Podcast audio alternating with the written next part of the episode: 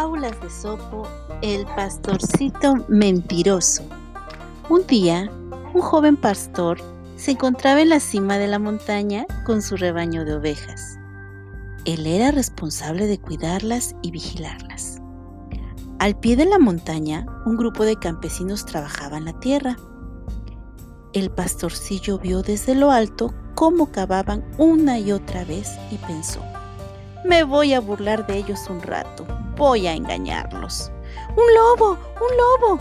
Los campesinos oyeron los gritos. ¡Socorro! ¡Socorro! ¡Es el lobo! ¡El lobo! Vamos, dijo uno, y todos subieron a la cima de la montaña para auxiliar al pastor. Cuando llegaron, se encontraron carcajeándose mientras les decía, ¡Ja, ja! Aquí no hay ningún lobo, ja, ja, ja, ja. Los campesinos dijeron, no nos vuelvas a engañar. Dieron media vuelta y se fueron montaña abajo para seguir trabajando. Aún se estaba riendo el pastorcillo cuando de repente el lobo asomó su enorme hocico a través de los matorrales. Temblando de miedo, el pastorcillo gritó, ¡Socorro! ¡Ayuda! ¡El, el lobo! Y corrió con todas sus fuerzas para escapar de allí.